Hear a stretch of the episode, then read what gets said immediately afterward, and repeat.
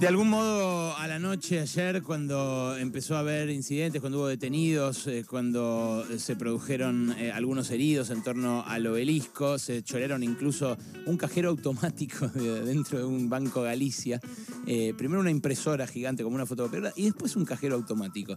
Bueno, ahí mm, yo sentí de algún modo que volví a la vieja normalidad fue como, como un fin de fiesta, ¿viste? Como, bueno, estuvo buenísimo, salimos campeones, festejamos, bla.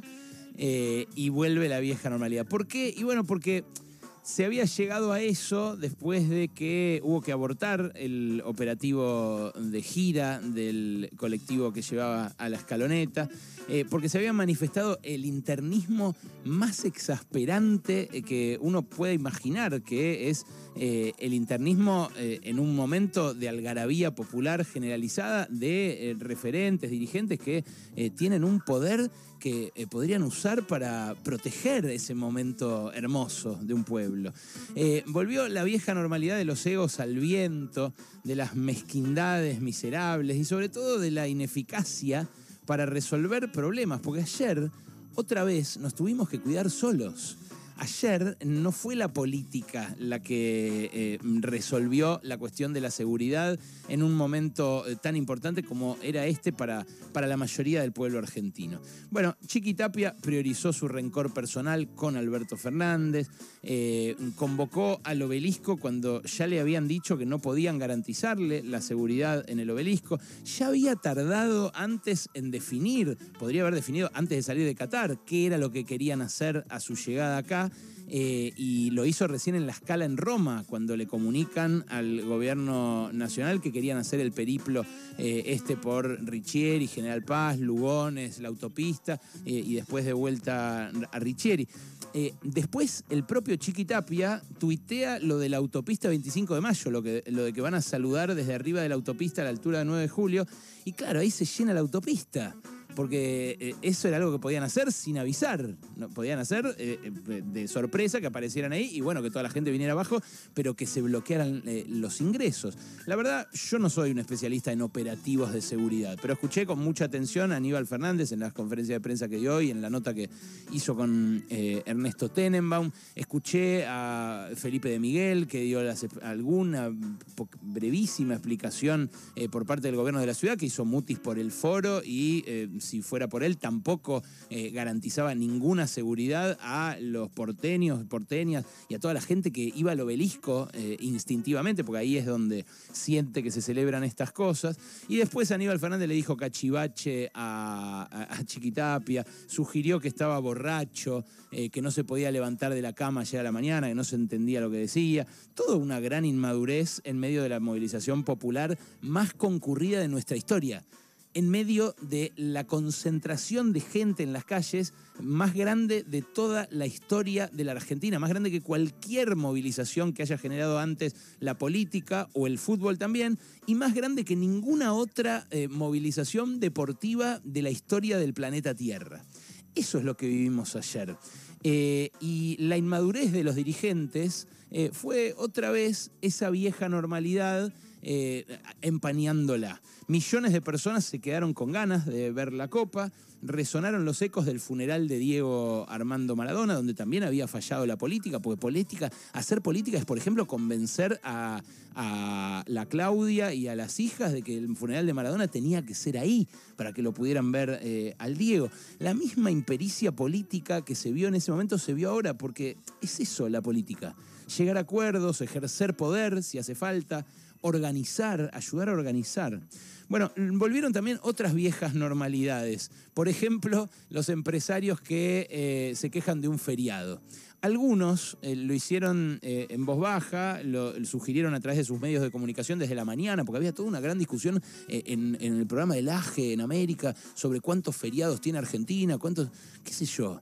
Ayer, eh, como decíamos al aire, habría sido feriado de facto igual si no lo decretaba el gobierno. Por lo menos en el área metropolitana de Buenos Aires, donde nadie se podía mover, nadie podía eh, hacer nada que quisiera hacer de antemano con esta cantidad, con 5 millones de personas en las calles. Pero hubo un empresario, el presidente de la Cámara de Comercio, que se sobregiró en esa protesta y mm, bardeó a nuestro país. En un día como ayer, donde estábamos todos gritando, dale campeón. Escuché cómo lo hizo. ¿Usted también es un clasista que se opone al feriado? No, qué clasista. Esto parece una republiqueta de vago más que un problema de clasistas.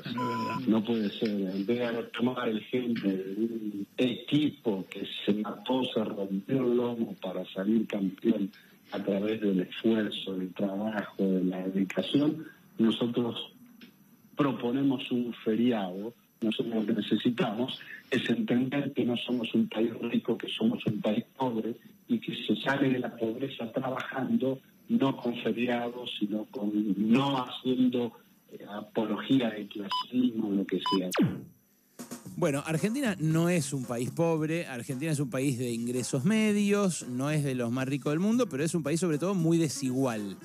Esta prédica de que somos un país de mierda nos la traen a cada rato, pero nunca nos la dicen tan abiertamente. Dijo republiqueta de vagos, Greenman. La verdad, yo he hablado muchas veces con Greenman, eh, eh, me manejo en ese, en ese círculo de, dirigentes empresarios. Nunca le había escuchado decir algo tan desagradable. Eh, y me imagino que fue un exabrupto, porque si no tengo que pensar que en realidad le jodió que en los comercios que hubo abiertos igual en todo el país, tuvieron que pagar doble el feriado. Si es eso, sería una miserabilidad total. Prefiero pensar que fue un exabrupto, que se le salió la cadena en un contexto en el que por ahí había muchos quejándose por esto, que es pagar doble un día en un contexto donde los sueldos están tan deprimidos que pagar doble un día para la mayoría de las empresas no es, sobre todo las grandes, las que representa la Cámara de Comercio, no es un gran esfuerzo. Los shoppings, las grandes cadenas y demás podían pagar doble el feriado. Hubo eh, otra vieja normalidad que emergió en esta celebración, que es eh, la doble vara. Gente que de repente criticaba el feriado, pero que a la vez viajaba a Buenos Aires desde sus provincias desde las cuales criticaban el feriado. Le pasó a Rodolfo Suárez, radical, que, bueno, encima un 20 de diciembre, con la historia que tiene el radicalismo con el 20 de diciembre, habló en contra del feriado, pero lo agarraron viajando a Buenos Aires. Escucha. Son decretos de feriados que se sacan entre gallo y medianoche de un momento para el otro, con lo cual nosotros hemos manifestado nuestro desacuerdo, creemos que no es el, el camino, que es absurdo, que es ridículo. De última lo que tendrían que haber hecho es en, Gran Buenos Aires, entre eh, y Rodríguez Larreta y el presidente haberse puesto de acuerdo de una movilización en Gran Buenos Aires, pero es absurdo que un país se pare con las tremendas consecuencias económicas que tiene para un país parar todo un día entero. Voy por cuestiones de, trabajo, tengo que presentar una nota, no sé cómo, cómo, va, cómo va a funcionar ahora, cómo está funcionando la cuestión, pues ya tenía programado, tengo programado reuniones con, empresarios que están interesados en invertir en Mendoza, que no puedo dejar de tener esas reuniones, tengo otro tipo de reuniones, pero no, no, obviamente no voy al festejo. Se ríe al final Suárez, porque claro, lo agarraron en el Senado de la provincia presidiendo la sesión a otro tipo que no era el vicegobernador. Y le dijeron, ¿y usted por qué está acá? ¿Por qué no está el vicegobernador que siempre preside la sesión? No, porque el vicegobernador está siendo de gobernador. Lo reemplazó a Suárez que viajó a Buenos Aires. Y ahí lo engancharon en el aeropuerto viajando a Suárez. ¿Vos te imaginás que ayer había empresarios teniendo reuniones para invertir en Mendoza? A mí me parece que ayer estaba complicado tener reuniones en los hoteles del centro, eh, en fin, eh, avanzar en un tipo de gestiones como las que dijo Suárez que eh, quería hacer acá. Pero tampoco me voy a meter en la, de Suárez. lo que digo es que en un contexto en el que la gente estaba así de contenta, salir a bardear el feriado me parece, mm, ¿cómo decir?, de vuelo bajo. En Mendoza es feriado provincial el día de Santiago Apóstol el, patrono de la provincia. Eh, yo saldría a preguntar en las calles de Mendoza, capital, o de San Rafael, o de cualquier otra ciudad, a ver qué prefiere festejar la gente, si salir campeón mundial o el día del patrono Santiago Apóstol, que es feriado en la provincia. Qué sé yo, supongo que debe ser muy popular y no me quiero meter con la religiosidad de nadie, pero en serio, tanto molesta un feriado, una celebración de algo que pasa cada 36 años.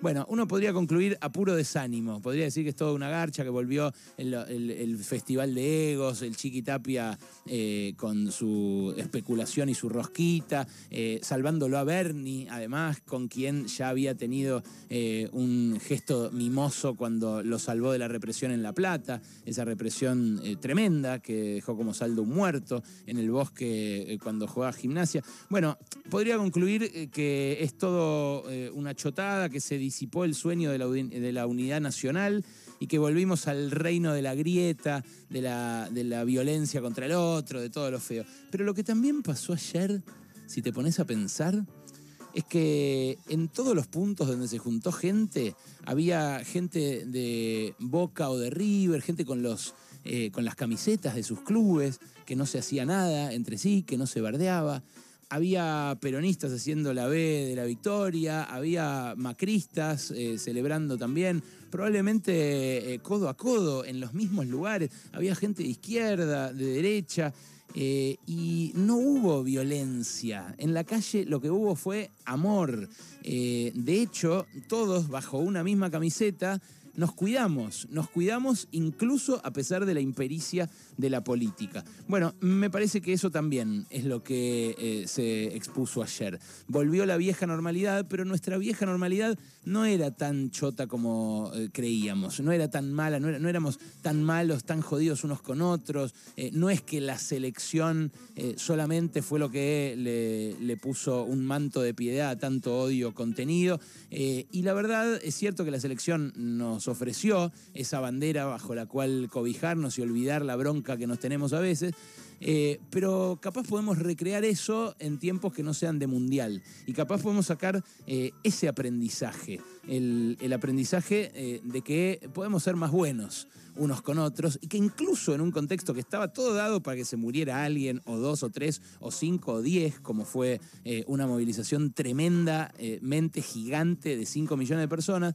bueno, nos podemos cuidar los unos a los otros, las unas a las otras, darnos agua, compartir el, filtro solar eh, y ser así, por un rato todos argentinos. Como los chicos esos eh, de Avenida Libertador que le regalaron la camiseta al cartonero.